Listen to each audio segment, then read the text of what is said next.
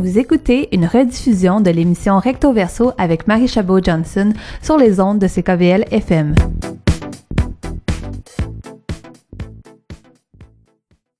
Je suis Patricia Moyer, je suis responsable des programmes scolaires et familles ici au Musée des Beaux-Arts de Montréal.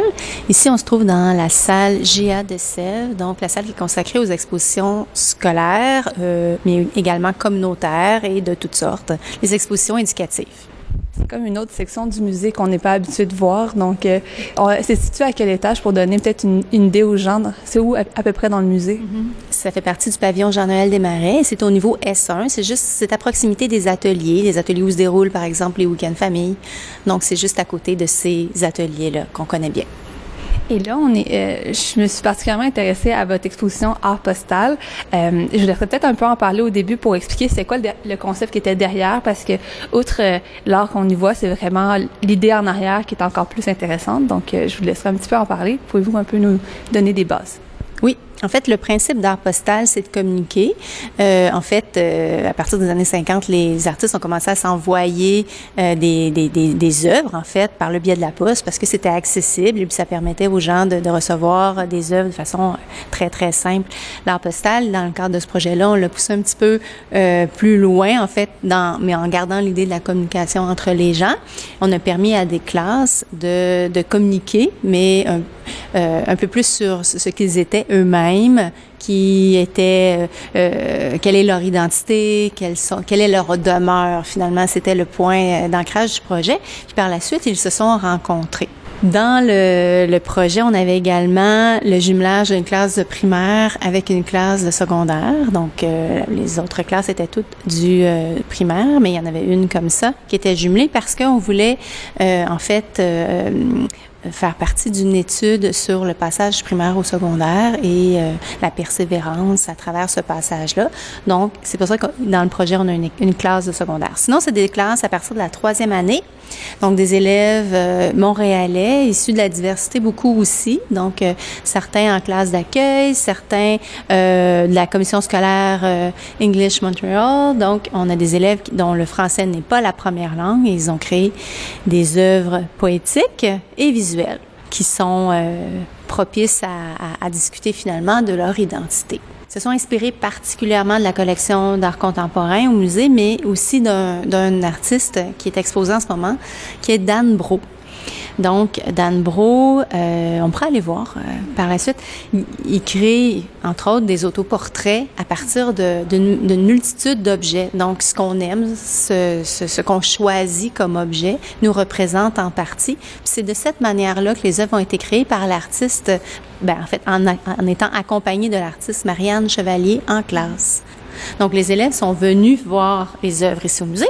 Ensuite, ils sont retournés en classe. Là-bas, ils ont eu la rencontre de euh, Elkana Talbi, donc qui est une slameuse. Ils ont travaillé les mots, la poésie. Et par la suite, Marianne Chevalier pour tout l'aspect visuel. Donc, l'autoportrait est en deux parties, si on veut. Et parallèlement à ça, il y a eu l'enregistrement de Eugenia Resnick, qui, leur a, qui a enregistré, elle a enregistré les élèves en train de, de parler de leur, de leur poèmes, de leurs projets, de ce qu'ils avaient fait, comment ça s'était passé. Puis ces enregistrements-là, on les entend. Donc, on entend les petites voix d'enfants. Et je dois dire qu'au vernissage, lorsque les enfants sont, sont venus avec leur famille euh, voir leur exposition, euh, ben, ils, ont, ils se sont entendus. Ils étaient très, très fiers. Ils ont, ils ont aussi vu leurs mots au, mur, certains d'entre eux. Donc, euh, par exemple, Alessandra, qui a vu euh, son, une partie de son poème, donc Ma maison, c'est le ciel gelé d'étoiles, qu'on avait extrait, mis au mur avec son nom dessous. Elle était tellement fière et puis ça tombait vraiment bien parce que sa grand-mère qui, qui arrivait de, de, du Maroc, je crois, euh, était présente pendant, ce, pour quelque temps euh, ici au Québec. Donc, elle a pu voir le mot de sa petite fille au mur et, la fierté dans les yeux d'Alessandra, c'était incroyable. Yeux de sa grand-mère aussi, je dois dire. Parce que justement, ces projets-là, c'est, c'est euh, après ça qu'on vient au vernissage, c'est une façon un peu de faire de l'empowerment pour les enfants.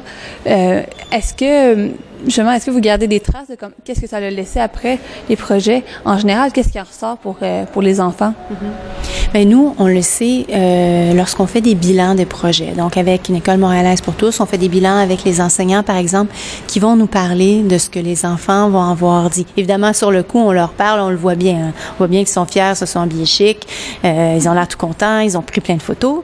Ça se sent. Mais après ça, on a besoin aussi de d'abord la part des enseignants dans le projet, comment comment ça s'est conclu, qu'est-ce que les enfants en ont dit. Ça, c'est extrêmement précieux pour nous parce que, d'une part, on sait qu'on atteint notre objectif, là, les rendre fiers et, et, de faire en sorte que ben, la, la, culture fait partie de leur vie, mais aussi ça nous permet de voir si on a quelque chose à ajuster pour un autre projet, alors comment on travaille par la suite? Donc, ces bilans-là, ils sont extrêmement précieux pour nous. Parce que ça, on voit finalement que tout le monde a un peu une partie écrite, une partie un, peu plus visuelle où qu'on a leur propre visage. Ils l'ont euh, ils l'ont modifié. On voit les objets qui sont autour. Souvent, le visage va être scindé, que ce soit en diagonale, à la verticale ou à l'horizontale. J'en ai pas encore vu. oui, il y a toutes sortes de formules.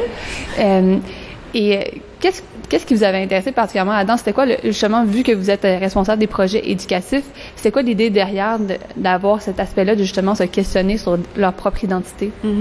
Mais il faut dire qu'à chaque année, on fait des projets avec une école montréalaise pour tous, qui est euh, l'organisme ministériel qui permet de soutenir euh, des projets culturels comme ceux-là. Donc, on, à chaque année, on a différentes formules avec eux. C'est plus de 2500 élèves qu'on permet d'accueillir gratuitement au musée.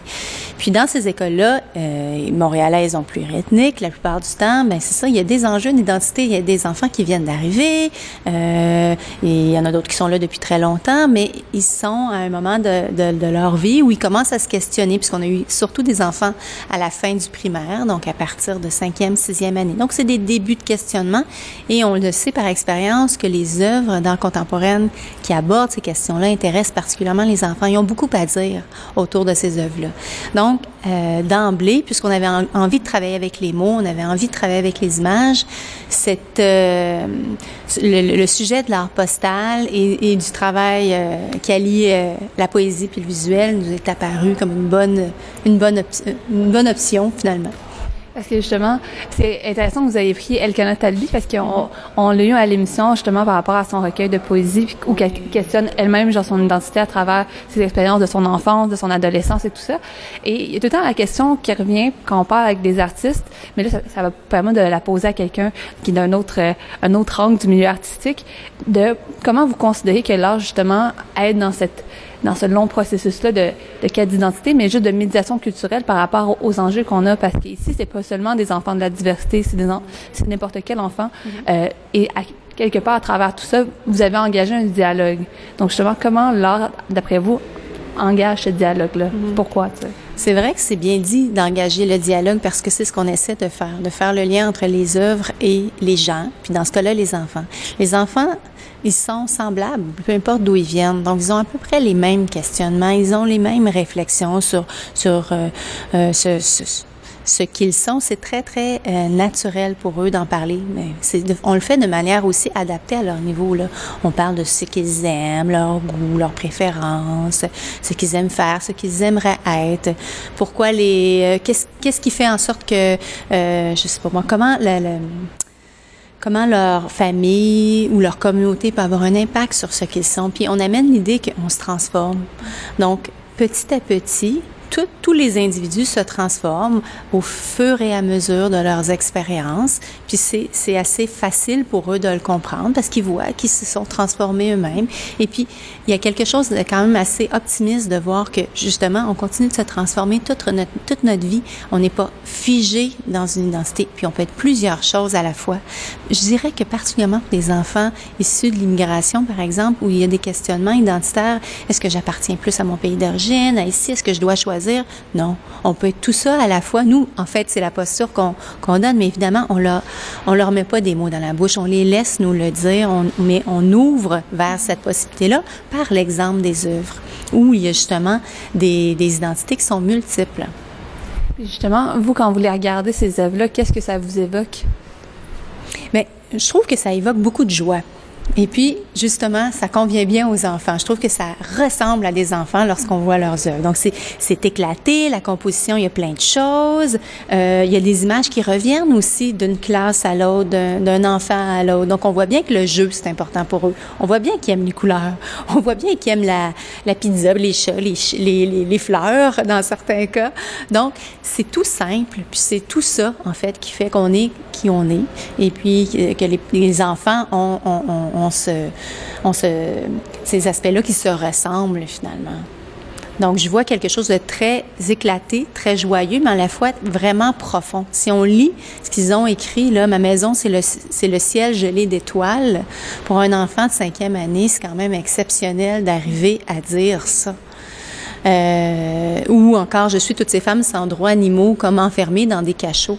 Jeanne, elle, est en, sixième année, alors euh, c'est pas, euh, elle est pas très vieille pour arriver à parler avec autant de maturité. Évidemment, ils ont été extrêmement bien accompagnés. Mais je trouve qu'il y a, il y a cette dualité-là dans leurs œuvres, quelque chose de d'hyper charmant et mignon et profond à la fois. Ils sont très touchantes, leur, leur création, je trouve.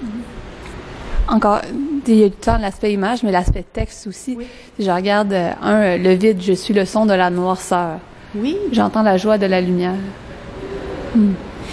Il faut leur donner le droit d'aller dans des zones sombres. Souvent, on veut pas. Hein. On veut que ça soit beau, on veut que ça soit positif. Quand c'est des enfants, ce l'est souvent, mais ce l'est pas toujours. Puis est-ce qu'on peut avoir le droit de vivre ce qu'on a à vivre, puis de ressentir ce qu'on a à ressentir? Les œuvres d'art, ça a ça de bien aussi, le rapport aux œuvres d'art, parce que c'est une manière très sécuritaire de parler de soi. On parle pas vraiment de soi, on parle de l'œuvre, mm-hmm. on parle de soi à travers l'œuvre, bien sûr. Puis lorsqu'on ouvre la porte aux élèves de leur permettre d'aller dans, dans les zones qui leur plaisent, parce que bien qu'il y avait, il y avait des exercices à faire et tout ça, je crois que les élèves, on le voit aussi par la diversité des propositions, il y avait quand même une belle latitude de nouveau de, leur choix d'écriture. Mais cet élève-là, il a choisi de parler du vide et de la noirceur, mais il en avait peut-être besoin. Euh, et puis, euh, ben c'est ça le propre de l'art aussi, c'est nous permettre d'explorer certaines, certaines zones de soi. Et puis, euh, voilà. Et ben, en fait, pour ramener sur un autre sujet, je pense que la plupart des gens, quand on leur évoque le Musée des beaux-arts de Montréal, ils pensent aux grandes expositions que vous avez en, en permanence. On, pense en ce moment à, l'exposition qu'il y a sur Picasso. Euh, ben, on oublie ou on ne sait pas nécessairement tout le volet éducatif qu'il y a derrière. Pourtant, vous avez beaucoup de projets. Qu'est-ce que, en fait, à la base, qu'est-ce qui a motivé le musée à essayer d'aller plus dans cette voie-là, la voie de la médiation culturelle? Oui. Ben, en fait, il y a une tradition d'éducation au musée. Hein, donc, on, le, le, le, service à l'époque qu'on appelait le service d'éducation existe depuis les années 60, mais il y avait quand même des cours bien au, début à la, à, la, fondation du musée. Donc, il y a quand même une tradition, mais c'est vrai que depuis les, les 20 dernières années, ça a explosé. Là.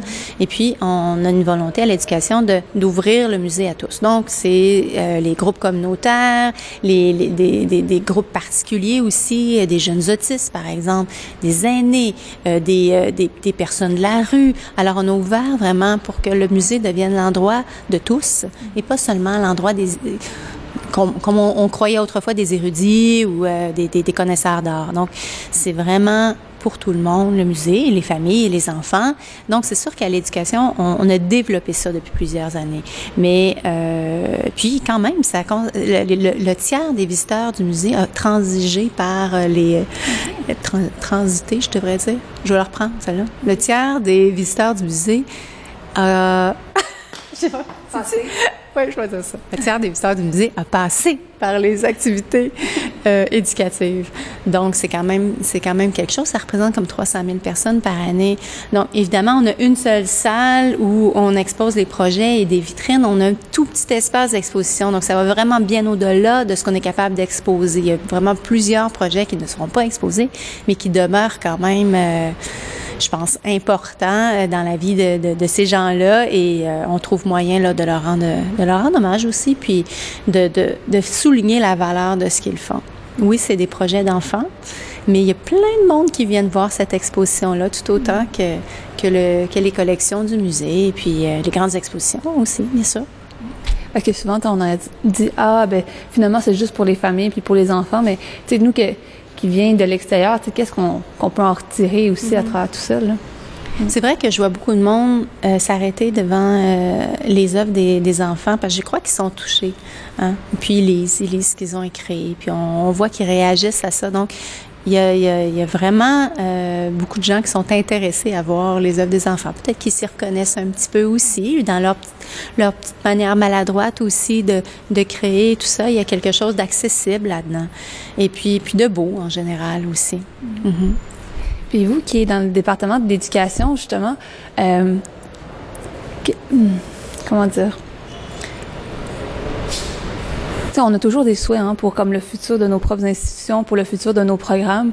Vous qui, comme là justement, qui avez pris en charge plusieurs de ces projets-là, qu'est-ce que vous souhaitez justement euh, pour le futur de ces programmes-là?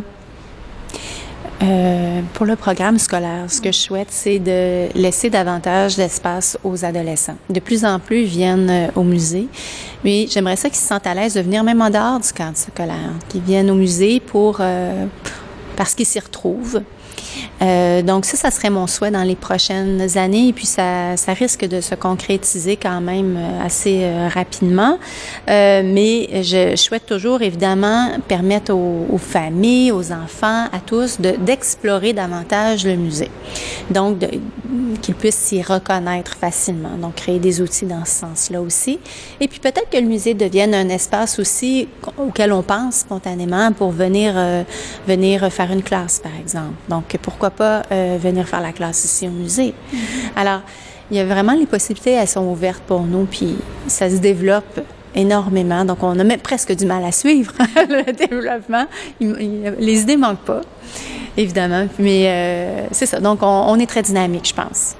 Est-ce qu'on pourrait dire que finalement, l'intention générale de tout ça, c'est un peu de démocratiser euh, le travail du Musée des Beaux-Arts qui pourrait être vu justement comme cette grande insti institution? Mm -hmm. Mais c'est une grande institution, mais à la portée de tous. Donc, euh, on, a, on a toutes les qualités d'une grande institution, donc une collection encyclopédique, des grandes expositions d'artistes majeurs, mais aussi une accessibilité qui est, qui est, qui est quand même incroyable. Donc, des programmes d'accessibilité, des programmes communautaires, euh, des intentions aussi de développement dans ce sens-là. On a la, la ruche d'art, euh, un programme d'art-thérapie. Donc, le, le musée se, se, développe énormément pour euh, faire en sorte que les publics de, de tous âges et de, de tout milieu, peu importe, se sentent, se sentent bien ici. Euh, donc là, on a jusqu'à quand pour venir voir l'exposition? On a jusqu'au 3 juin et c'est gratuit. On peut entrer directement par le 2200 Crescent ou bien par l'entrée principale et euh, c'est accessible gratuitement. Donc ça, c'est encore mieux quand on aime ça, les activités gratuites, mais ça n'empêche pas de venir voir aussi le reste des expositions euh, tout, euh, tout au long de l'été aussi. Mais merci d'avoir pris le temps. Merci.